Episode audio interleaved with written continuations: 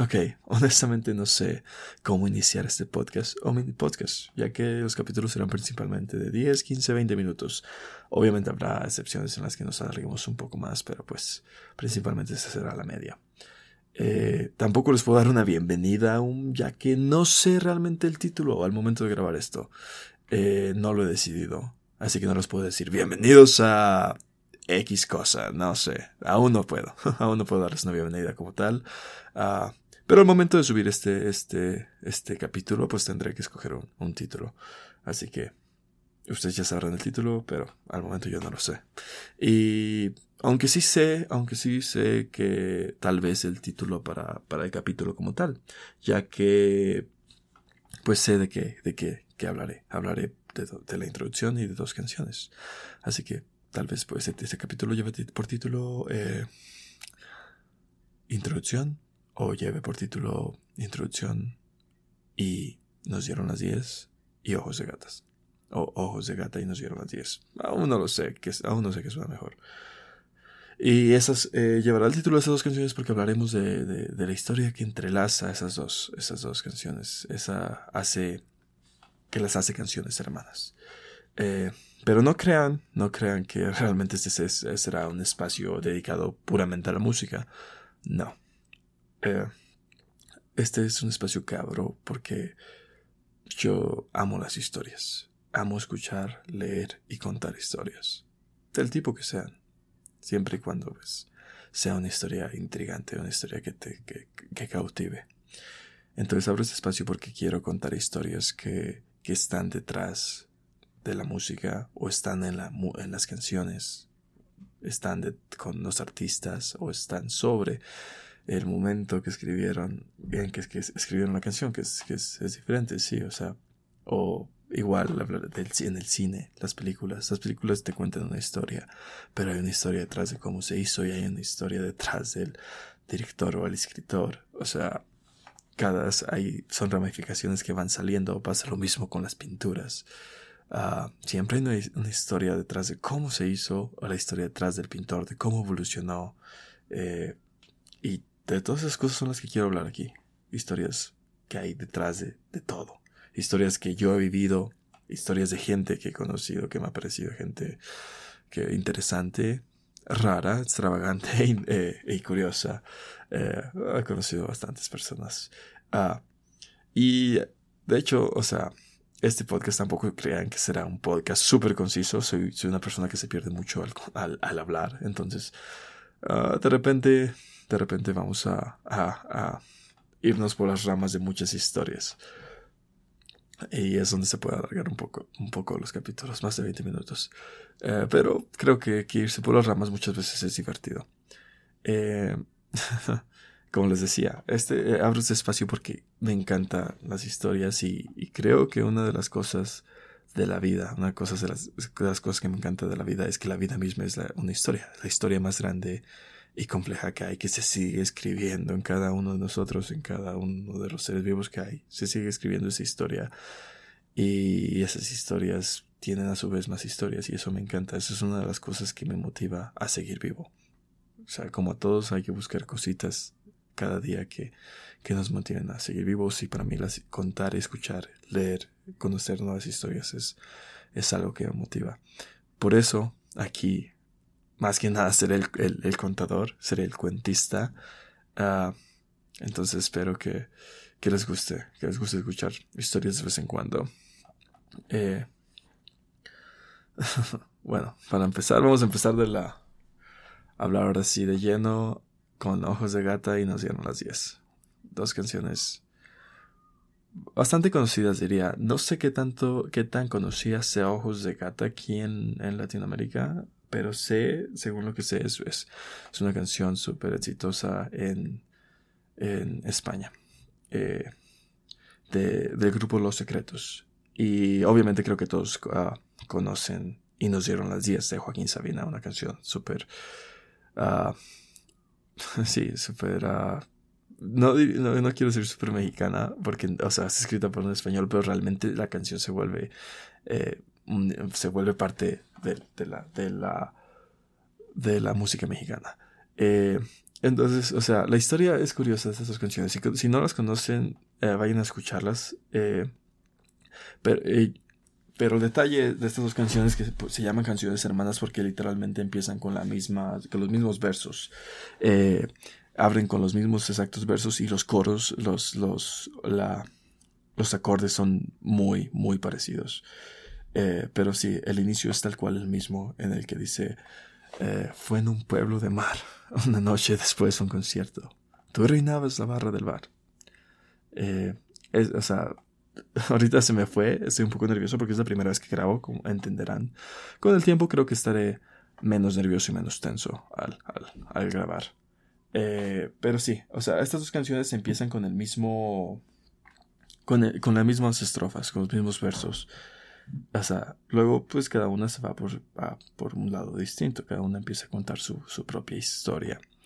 Eh, y aquí es lo que, lo, que, lo que es curioso para mucha gente puede ser por qué estas dos canciones tienen la misma letra, qué, qué historia hay detrás. Es lo que a mí me hizo pensar, investigar eh, qué historia había detrás. Porque yo conocía desde muy pequeño, conocía la canción y nos dieron las 10, esa canción que, que siempre en algún momento de la limpieza del hogar la mamá, mi mamá ponía. Y pues el que se corre es muy pegadizo, el que dice, y nos dieron las 10, las 11, las 12 y la 1. es un coro muy pegadizo. Pero hace pocos años, literal, creo que hace dos años, eh, descubrí Ojos de Gata. Y cuando lo escuché fue como de, wey, esta canción es la misma que, o sea, cuenta realmente casi la misma historia que la de Joaquín Sabina, que tiene que ver. Y resulta que Daniel Urquijo, creo que ese es su nombre, sé que es su apellido, pero no me acuerdo bien del nombre. Daniel Urquijo eh, era era parte de la banda Los Secretos en aquel, en aquel entonces, 1990, 1991 creo. Eh, y estaba, tenía el encargo de hacer un, un álbum, un álbum eh, y ya llevaba varias canciones, pero al mismo tiempo se sentía bloqueado, según cuenta la historia. Se sentía bloqueado y fue, fue a un bar, a desahogarse a un bar, y de hecho su manager iba con él ya que solía meterse en problemas, entonces su, su manager estaba muy, muy uh, cerca de él la, mayoría parte, la mayor parte del tiempo, entonces su manager y él van a este bar en Madrid y Joaquín Sabina está ahí mismo era un bar que frecuentaba mucho Joaquín Sabina y otros, otros artistas. Entonces Joaquín Sabina está ahí mismo, Daniel Urquijo se sienta junto a él, son amigos en, aquel, en, ese entonces. Ah,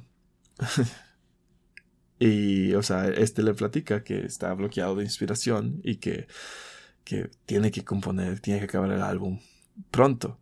Pero no tiene, obviamente, esos bloqueos creativos son a veces muy duros. Eh, entonces tiene que acabar, tiene que acabar el, el, el, álbum pronto. Y Joaquín Sabina saca de, su, de uno de sus bolsillos, de, de su saco, siempre, siempre usando su saco, eh, saca un, esa, esa, primera estrofa que escuchamos en las canciones. La, de, la que dice de que fue en un pueblo de mar una noche después de un concierto. Se la muestra a Daniel. Y Daniel Urquijo la ve y se inspira tanto que le pide permiso de escribir la estrofa en una servilleta. Así Joaquín Sabina le dice, sí, seguro, escríbela. La escribe y, y, se va. Se va, Urquijo se va junto, junto con su manager. Eh, y esa misma noche eh, que se fue, esa misma noche de, del bar, me gusta, um, personalmente no hay nada que, no hay, no hay, no hay una referencia que, que, que, fue una, que estaba lloviendo, pero me gusta imaginar que era una noche lluviosa. Eh, esa noche lluviosa, vamos a decir, se va y, termina la canción esa misma noche. Joaquín Sabina no, no, tenía idea de que, de que Orquijo iba a terminar la canción.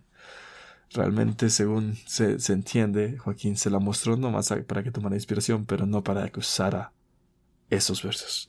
Entonces, Orquijo escribe la canción, termina en su álbum y, y sale al mercado sale al mercado y Joaquín Sabina escucha la canción, le gustan los acordes y es donde los acordes al mismo uh, Joaquín Sabina escucha los acordes y ya está por terminar su canción y pues de ahí vienen la similitud en, los, en, la, en la música también.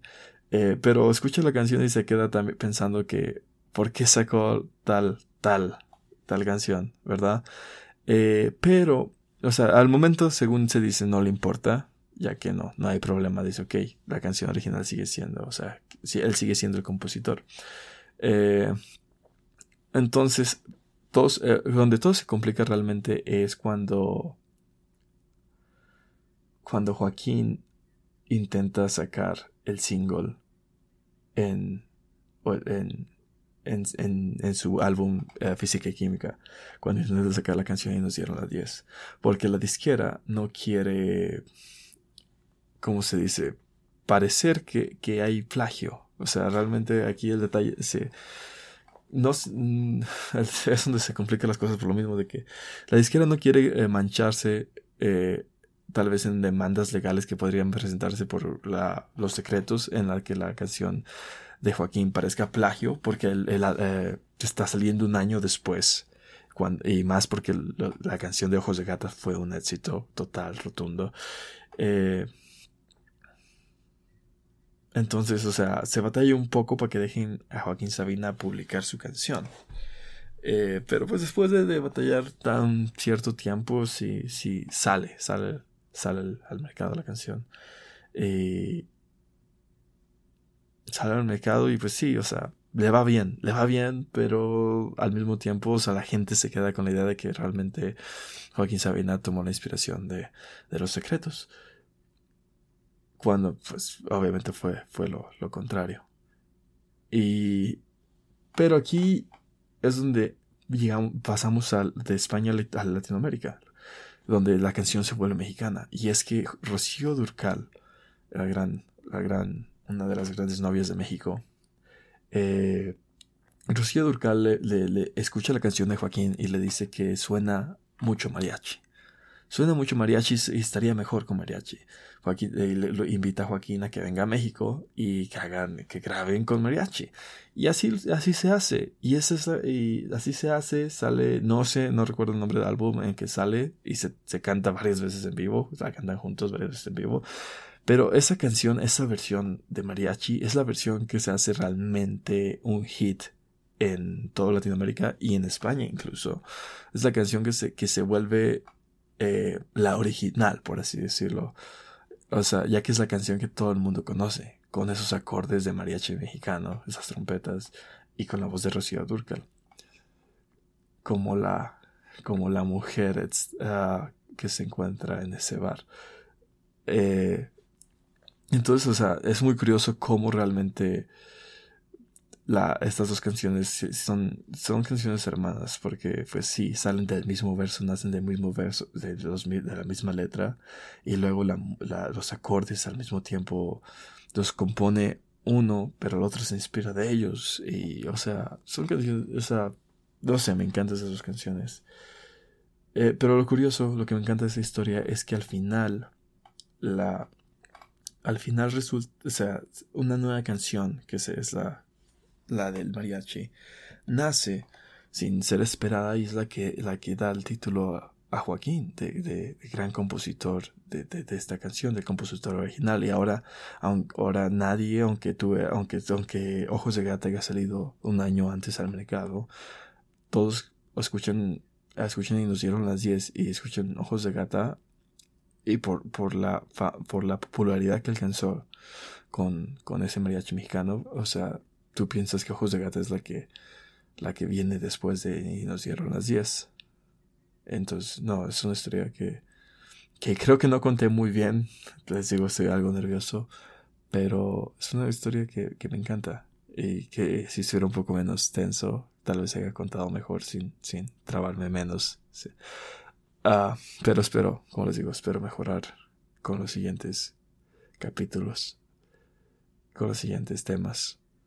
Ah, y tal, no sé, no sé exactamente qué será el siguiente capítulo, no sé qué tema hablaré, qué historia contaré, porque hay muchísimas, hay muchísimas. Creo que tal vez vaya a contar una, una historia propia, una historia propia en la que relacionada con Greyhound eh, Greyhound es esta, es esta compañía que, de autobuses americana, que tuvo su auge en, en, años 50, 60, toda esa época que, en, la que era muy frecuente viajar en autobús.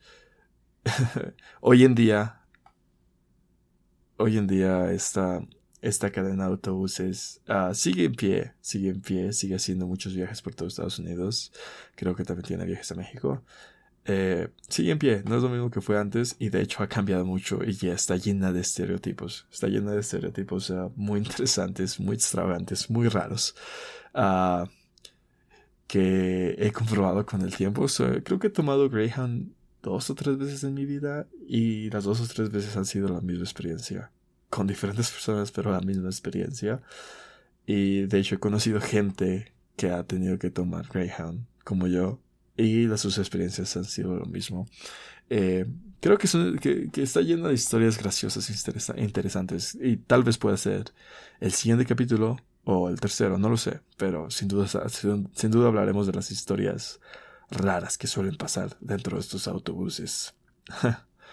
Eh, bueno, como no supe abrir eh, el podcast, mucho menos voy a hacer cerrarlo, no, no sabré despedirme, así que ah, nos vemos en el siguiente capítulo.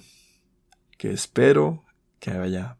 Que espero ser un poquito más yo, les digo. Ya que creo que estoy explicando demasiado, pero espero ser un poquito más yo, un poquito más relajado. Eh, y espero que os haya gustado este intento de primera introducción y primer capítulo medio, medio confusos. Creo que, que el tema se entiende, pero pues sí, fue un poquito no sé si me supe explicar, pero bueno, ya me sigo alargando, no sé cómo decir adiós, así que hasta la próxima, supongo.